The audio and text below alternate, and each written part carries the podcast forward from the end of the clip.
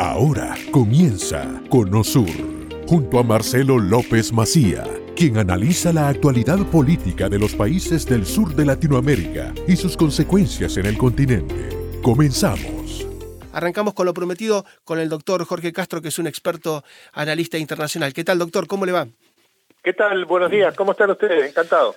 Bien, usted sabe, doctor, que analizamos siempre la cuestión de la inflación en Estados Unidos, que va rumbo a los dos dígitos y se mantiene esta tendencia, este dinamismo. Analizamos el crecimiento económico que arrancó en un 4% la previsión el año pasado, luego pasó al 2% y para el último cuatrimestre puede llegar a ser neutral, pero ahora aparece un dato más preocupante aún, que es el de la desocupación. El Fondo Monetario Internacional está diciendo que Estados Unidos puede tener mayor desocupación y habla de un 5% para 2024 y 2025. Eh, ¿Qué significa esto para usted?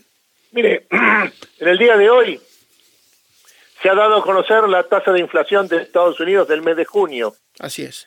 Es de 9.1% anual. Así es. Es la más elevada de los últimos 40 años, a contar de noviembre de 1981.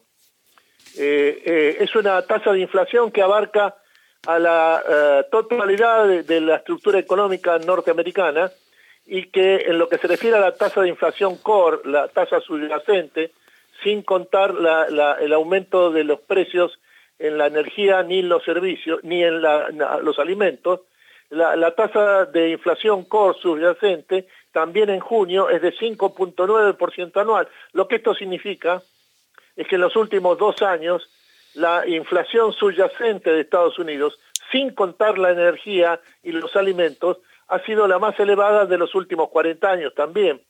Con este agregado, la mitad, del la mitad de este aumento de la inflación de 9.1% anual del mes de junio, que acaba de ser dada, que fue hecha a conocer en el día de hoy, eh, se debe al índice, al incremento en el índice de la energía, porque el precio de los eh, de la gasolina y en general de los de la energía en Estados Unidos ha aumentado 11.2% anual en el mes de junio.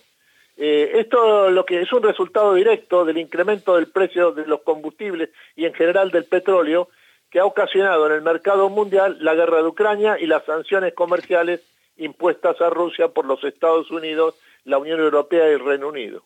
Doctor, y usted sabe que el presidente Joe Biden está dando casi un millón de barriles diarios para que está sacando sus reservas estratégicas gracias al fracking que tiene Estados Unidos, que era un fuerte importador y ahora es autosuficiente, pero esas reservas han ido a China, las ha comprado prácticamente toda China y no ha logrado estabilizar. Eh, da la sensación de cierta ingenuidad, ¿no? Porque es un mercado donde hay un oligopolio, no es un mercado muy transparente el del petróleo. Lo cierto es que los intentos hasta ahora han sido muy infructuosos del gobierno para bajar el combustible en Norteamérica? Mire, esta semana han sido publicados tres indicadores sumamente expresivos de lo cual es el estado de situación del presidente Joe Biden de Estados Unidos en el momento actual. 62% de los electores demócratas estiman que el presidente Joe Biden no debe presentarse a la, a la reelección presidencial de 2024. Y más de 80% de los norteamericanos estiman que la eh, orientación general del país, el rumbo de los Estados Unidos, es eh, negativo, está en un, está en un, es un rumbo que no lleva a ningún resultado positivo para la, la sociedad norteamericana. Y por último, lo que conviene tomar en cuenta es que el nivel de respaldo general que tiene en este momento el presidente Biden de los Estados Unidos es de poco más de 30% del total de los norteamericanos. Esto significa que más del 65% de los norteamericanos rechazan tanto su conducción política, que es prácticamente inexistente, como eh, eh, su administración. Hay que irse prácticamente 60 años atrás, 50 años atrás a Richard Nixon después del Watergate republicano o Jimmy Carter demócrata después de la altísima inflación, ¿no? Por la crisis petrolera. Hay que retroceder casi 50 años para encontrar que un presidente de Estados Unidos tenga tan bajo nivel de aceptación, ¿no? Así es. Así es. Así es. Doctor, ¿y usted es optimista que tal vez eh, la Fed, la Reserva Federal, en los próximos meses logre tomar el toro por las astas, como lo ha hecho en algún momento, porque Norteamérica se había eh, acostumbrado a vivir sin inflación. El tema de la inflación durante casi 40 años no fue un tema relevante. ¿Usted piensa que estará a la altura de las circunstancias?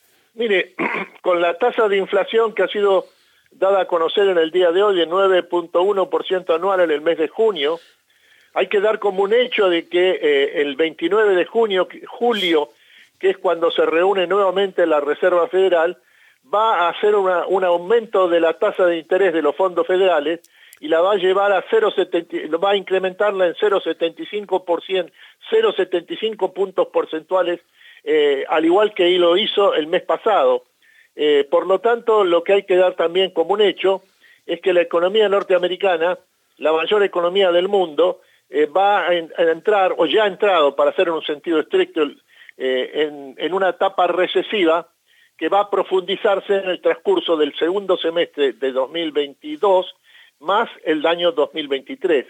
el dato que hay que tomar en cuenta en este sentido es que eh, ya hay una caída del consumo en lo que se refiere que es provocado en forma directa por el aumento de la tasa de inflación y esto sucede a pesar de que la economía norteamericana sigue siendo una extraordinaria eh, creadora de puestos de trabajo con un eh, incremento del mes pasado de más de 372 mil puestos de trabajo solo en un mes.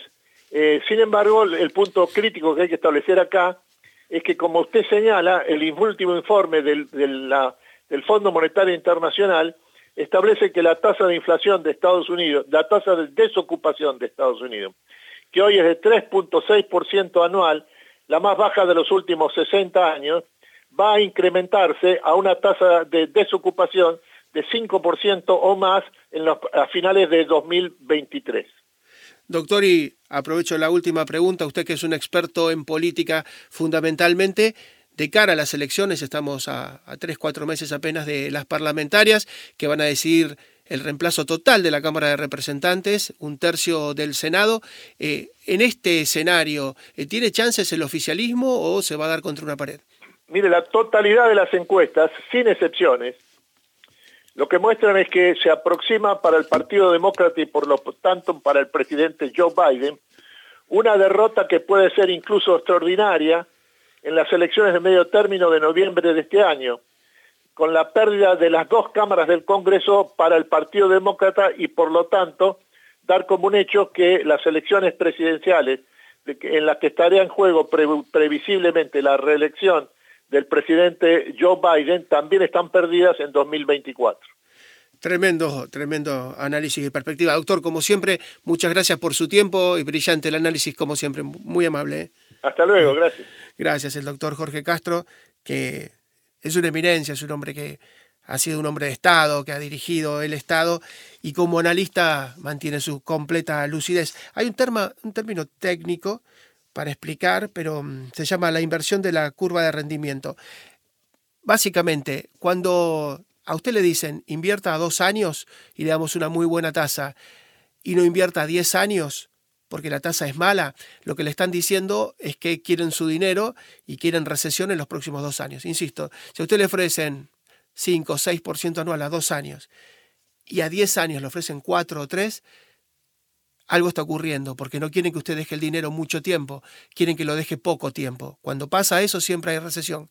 ¿Qué significa? Quieren esterilizar el mercado, quieren sacar los dólares, lo están ofreciendo mucho y cuando le ofrecen mucho no hay que desconfiar, ¿no? Siempre dicen que cuando la limosna es grande hasta el santo desconfía.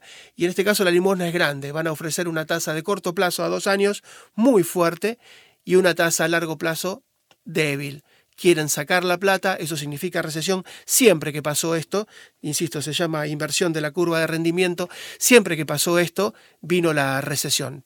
Todos los pronósticos son coincidentes, se van materializando. Este número de 9.1, que para algunos puede resultar bueno, es parecido a la tasa de Europa de inflación anual, bueno, no es tan grave, es gravísimo. Estábamos hablando de que Estados Unidos venía al 2-3% anual y esta tasa la está triplicando. Es una verdadera tragedia porque esto va a afectar las tasas de interés de quien tenga deudas eh, hipotecarias, va a afectar las tasas de interés de quien tenga tarjetas de crédito. Es un número malísimo y seguramente la tapa mañana de todos los diarios. Hasta aquí hemos llegado hoy. Salimos del Cono Sur con el norte muy claro. Te invitamos a nuestro próximo programa con Marcelo López Macía. De lunes a viernes, desde las 10 a.m. Este, 9 Centro, 7 Pacífico, por Americano. This podcast is a part of the C Suite Radio Network. For more top business podcasts, visit c-suiteradio.com.